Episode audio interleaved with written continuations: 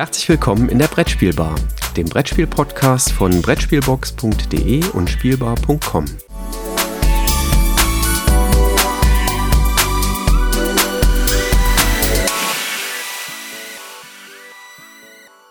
Hallo Christoph, schön dich hier zum Update zum Buchprojekt an der Brettspielbar zu treffen. Ja, vor fünf Tagen haben wir noch die Branchen-News berichtet. Das war ein riesiger Haufen an Nachrichten, den wir da im Juli verkünden konnten. Jetzt geht's kurz um das Brettspielbuch.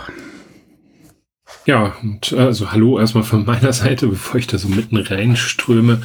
Äh, und das äh, tut sich wieder weiterhin. Ne? Also ich finde es faszinierend, was wir im Moment noch an, an Zuströmen bekommen. Wir sind ja jetzt mitten im Lektorat äh, der, der Beiträge. Es sind noch nicht alle Beiträge final da, aber der Balken nähert sich doch äh, der Zielgeraden, würde ich mal so behaupten.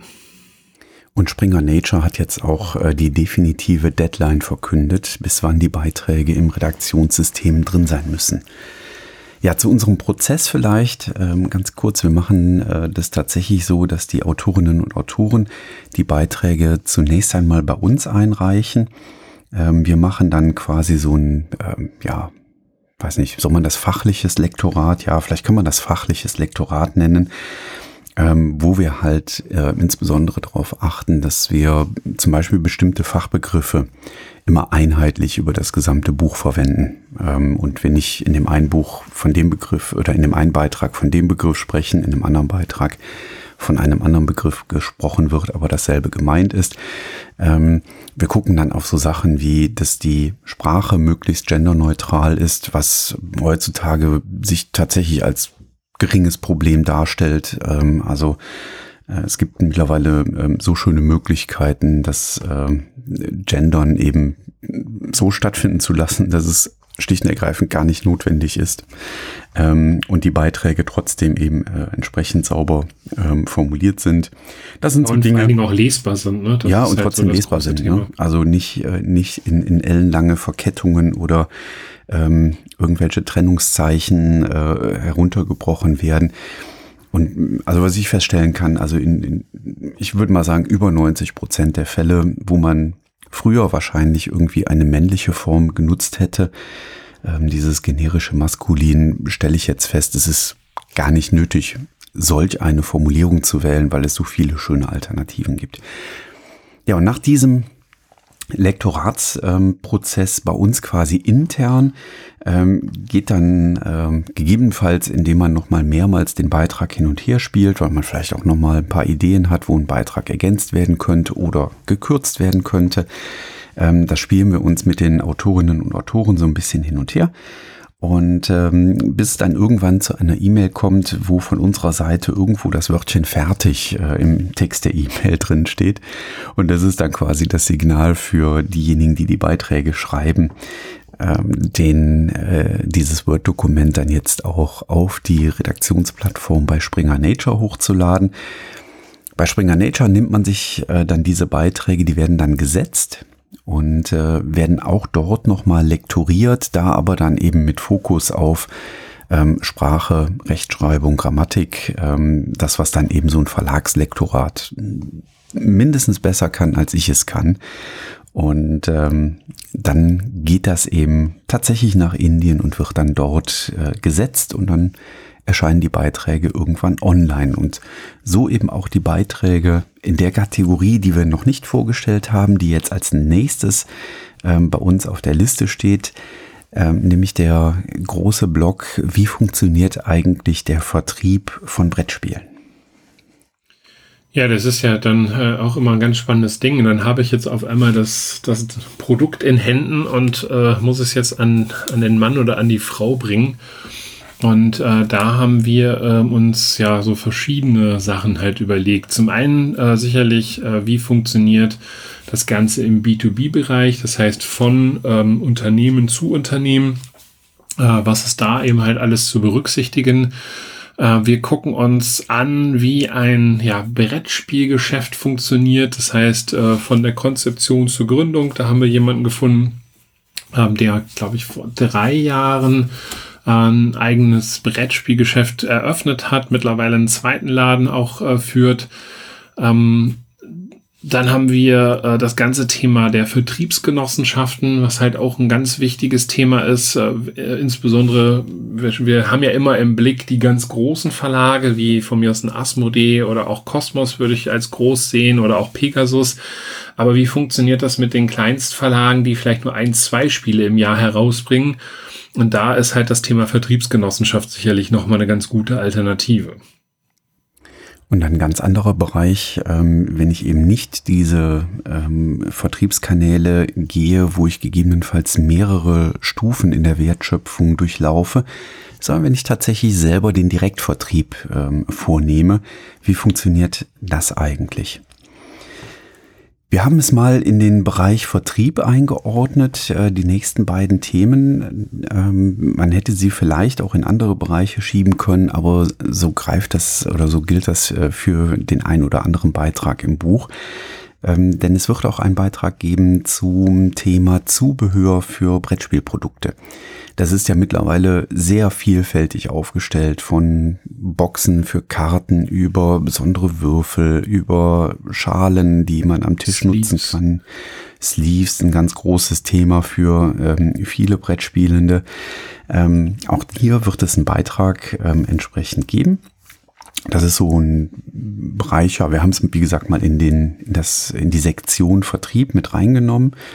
Und was auch ein vertriebliches Thema ist, ist äh, der Bereich äh, Gebrauchthandel für Brettspiele der ja auch ganz spannend ist. Ähm, da gibt's auch ähm, viele Dinge, von denen ich äh, so gar nicht gedacht hätte, dass sie existieren. Also zum Beispiel eine, ähm, eine wohl recht große Gruppe von Sammlern, insbesondere äh, aus dem asiatischen Bereich, die sich fokussiert haben auf äh, klassische deutsche Brettspiele, also so diese German Board Games, wie man sie ähm, lange Zeit ja genannt hat.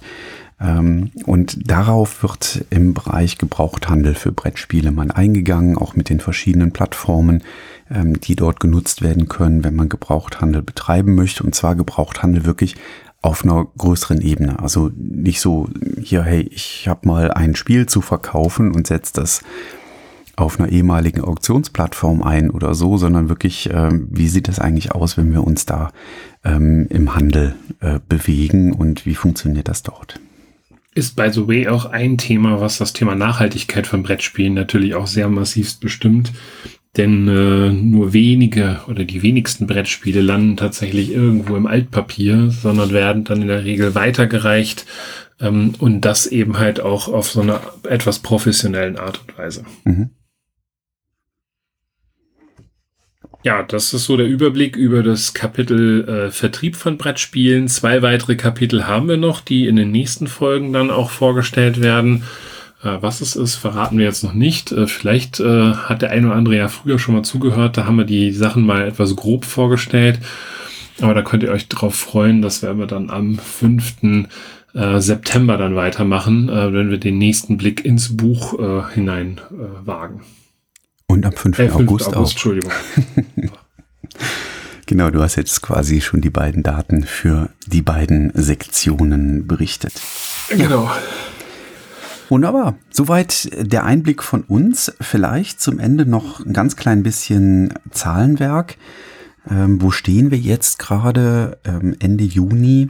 Ähm, wir haben 20 Beiträge, die komplett fertig sind. Wir haben 29 Beiträge, wo das erste Lektorat komplett fertig ist. Und wir haben weitere 13 Beiträge, die gerade bei Christoph und bei mir auf dem Schreibtisch liegen und die insbesondere auch und äh, ein ganz herzliches Dankeschön da an der Stelle bei den Lektoren und Lektorinnen äh, liegen, die uns hier unterstützen. Ähm, wir haben also da nicht nur unsere eigene Arbeitskraft zur Verfügung, sondern wir sind mega, mega dankbar, äh, dass wir da so tatkräftige Unterstützung finden und äh, eben weitere Lektoren uns da unter die Arme greifen, sonst wären wir der Masse an Beiträgen gar nicht mehr Herr geworden.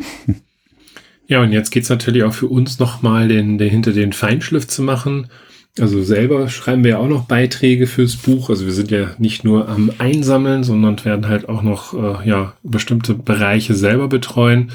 Und so Sachen wie Autorenverzeichnis oder Personenübersicht, das sind alles so Sachen, die dieses Buch nochmal abrunden. Und ja, den, den letzten Feinschliff dann sicherlich Richtung ähm, ja, Juli, August dann äh, beinhalten. Es wird eine arbeitsreiche Zeit. Insofern, liebe Zuhörende, Dankeschön für die Aufmerksamkeit.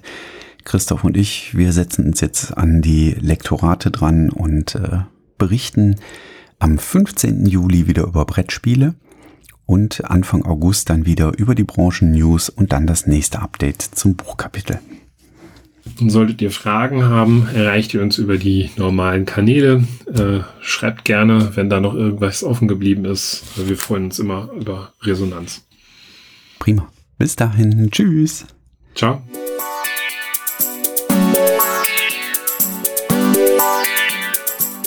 Danke, dass du der Plauderei an der Brettspielbar gelauscht hast. Wir freuen uns über Feedback, insbesondere bei iTunes, Panoptikum, IO oder anderen Plattformen, über die du dem Podcast folgst. Wenn du uns direkt kontaktieren möchtest, geht das per E-Mail über kontakt@brettspielbar.de oder unsere Twitter-Accounts.